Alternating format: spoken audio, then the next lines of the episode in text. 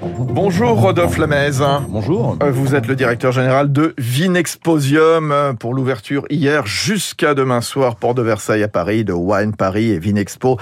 C'est le grand événement du vin mondial. Alors déjà, ce qu'il faut dire avant même de parler de vin avec vous, ça y est, c'est la reprise des grands salons internationaux en physique. Eh, ça fait du bien, non? Ça fait énormément de bien, effectivement. On est particulièrement content de se retrouver après deux ans euh, d'arrêt dû à la pandémie. Preuve que le business, il a besoin de rencontres physiques. hein. Euh, Tous les espaces sont occupés chez vous? Tous les espaces sont occupés. Ils sont occupés euh, depuis euh, début décembre. Ouais, ouais, ouais. 32 pays euh, seront présents, sauf les Asiatiques. Effectivement, les Asiatiques, euh, malheureusement, ne sont euh, pas présents. On en a quelques-uns néanmoins. Euh, les conditions de circulation entre l'Asie et l'Europe font qu'à l'heure actuelle, il est très compliqué pour eux de se déplacer. C'est embêtant de ne pas avoir les Asiatiques. C'est un, ce sont des, des gros acheteurs. Ce sont des gros acheteurs. Le, le- le- la France est euh, ma- majoritaire, enfin, elle est, est plus grande part de marché en Asie. En même temps, ce qu'il faut comprendre, c'est que nous avons, euh, avec Vinexposium, des plateformes qui nous permettent d'apporter, euh, d'emmener les exportateurs français euh, sur les marchés asiatiques. Donc on se rattrapera plus tard. Bon, bah, c'est ce qu'on dit, bien sûr. C'est un salon professionnel. qui vient, qui achète chez vous? Alors c'est un salon professionnel euh, qui vient. Nous avons euh, les producteurs euh, français, les maisons de négoce françaises. Évidemment, euh, nous accueillons également les euh, sociétés étrangères qui, qui viennent faire la promotion de leurs produits. Et en face, nous avons un public d'acheteurs qui est soit du grand importateur à l'export. Et si on regarde un petit peu plus près de chez nous, en France, on va retrouver du caviste, des réseaux de cavistes, du CHR. Toute la, toute la profession est représentée. Et les, les distributeurs, bien entendu, qui viennent aussi, euh, les, euh, les, les grandes surfaces, les Oui, Auchan, etc. absolument. Bien sûr. hein. Euh, juste, vous me parliez des CHR, les cafés, hôtels, restaurants. Comment ça se porte les, les ventes? Est-ce qu'ils ont retrouvé des, des volumes intéressants ou pas après les nombreuses fermetures de 20 et 21 il n'est pas impossible qu'en fait cette année 2022 soit une année importante pour eux, puisque après euh, deux ans, euh, deux ans de de- d'arrêt des reprises euh, telles qu'ils l'ont connu, euh, les stocks n'avaient pas été forte- fortement refaits. Hmm. La reprise, la reprise étant là, elle paraît pérenne. On, on a vu beaucoup, euh, beaucoup de d'acheteurs du CHR hier dans les allées à la recherche de nouveaux produits.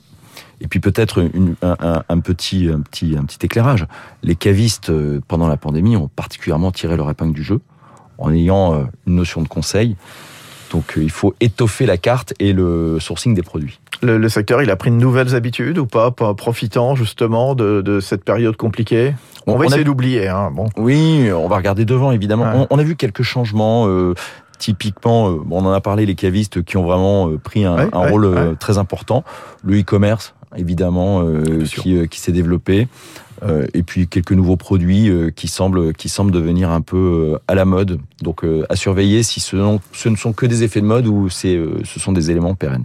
Quels sont les, les goûts des, des consommateurs? On, on a vu d'ailleurs, je le disais tout de suite dans le journal de, de l'économie, le champagne niveau historique en 2021. La France qui bondit plus 25%, les États-Unis plus 30%. Super année pour le champagne. C'est fabuleux, Ouais, c'est ouais. fabuleux.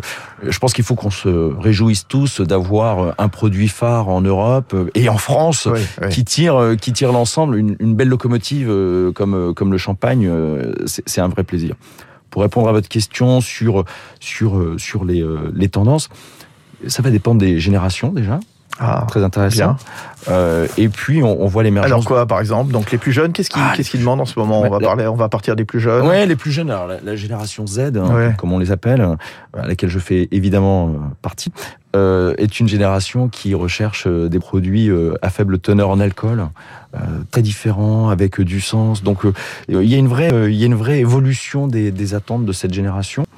Euh, ce qui euh, ce qui est un vrai challenge euh, aussi pour la production pour s'adapter. Bon, et puis pour les plus anciens, dont vous faites partie, parce que vous avez essayé de vous cacher derrière votre masque euh, Videxposium, je, quand même, Rodolphe Lamez, non, je vous ai découvert. Alors, donc, les plus les plus anciens demandent quoi? Les plus anciens, c'est une bonne question. Les plus anciens, ils sont, ils sont à la recherche de produits qui, qui sont des valeurs sûres, Hmm. mais euh, sur lesquels on va, euh, on, va, on va aller sur les spirites aussi, sur certains. C'est ça qui est marrant. Les spirites prennent une grande part euh, dans, dans la consommation et une part croissante. Euh, On parle de plus en plus de, de vin bio, de vin naturel, de vin sans sulfite, voire du vin sans alcool ou avec peu d'alcool. Qu'est-ce que c'est que tout ça? Est-ce que ça recouvre vraiment des, des tendances fortes ou pas? Il n'est pas impossible que, que, que ce soit des, des, des, tendances pérennes. Quand on parle des, euh, des, des nouveaux, des nouveaux produits, euh, je vais en citer un qui est, qui est assez intéressant, qui est ce qu'on appelle les hard seltzer. C'est un combiné d'une eau gazeuse, d'un arôme et puis d'un spiritueux. Ah. Tendance qui vient des États-Unis, qui est très Mhm. forte. Euh, beaucoup de beaucoup de jeunes euh, jeunes pousses euh, se lancent jeunes pousses de la de la filière vin Bien sûr, bien sûr, bien hein, sûr. Se lance euh, se lance dans cette aventure. On a un foisonnement de foisonnement de, de nouveaux produits qui arrivent. Ce qui va être intéressant d'observer dans les années qui viennent. C'est bon, vous avez goûté ça ou pas? C'est assez sympa. Ah bon? C'est assez sympa. Euh, est-ce que j'en ferai, euh, est-ce que j'en ferai mon quotidien? Peut-être pas, mais à l'occasion, pourquoi pas. Euh, C'est surtout un produit typiquement de jeunes. Mmh. Donc, est-ce que ça va être pérenne? C'est ça qui va être intéressant. En tout cas, aux États-Unis, ça a été multiplié par 10 en 3 ans. Euh, est-ce que, est-ce qu'en France, ce sera le cas? Je sais pas. Bon, un, dernier mot, le, le réchauffement climatique, ça va changer, ça va altérer le, allez, euh, le goût du vin, la teneur en alcool? Alors, C'est déjà un challenge pour l'ensemble de la viticulture hein, et viticulture mondiale. On parle, on parle du, du réchauffement climatique. Un degré, c'est déplacer la vigne de 150 km au nord. Ah, un degré, c'est avoir une biodiversité qui est complètement transformée. euh, Euh, donc, euh, donc euh, un véritable, un véritable défi auquel la viticulture française se prépare depuis de nombreuses années. Et puis, et puis surtout, c'est des nouvelles vignes un peu de partout dans le monde. Par exemple en Suède. en Suède. Ah oui. Vous avez goûté le vin suédois Écoutez, euh, venez sur le salon et vous pourrez en dégoûter, Bon, en, en voilà. déguster. Voilà, Vinexpo, donc euh, Rodolphe Lamez, le directeur général de Vinexposium, jusqu'à demain soir, porte de Versailles à Paris. Merci d'être venu Merci dans le studio de Radio, euh, Radio Classique. Il est 6h54, dans un instant, 3 minutes pour la planète avec euh, Lauriane Toulmont, le stockage d'engrais en question dans les exploitations.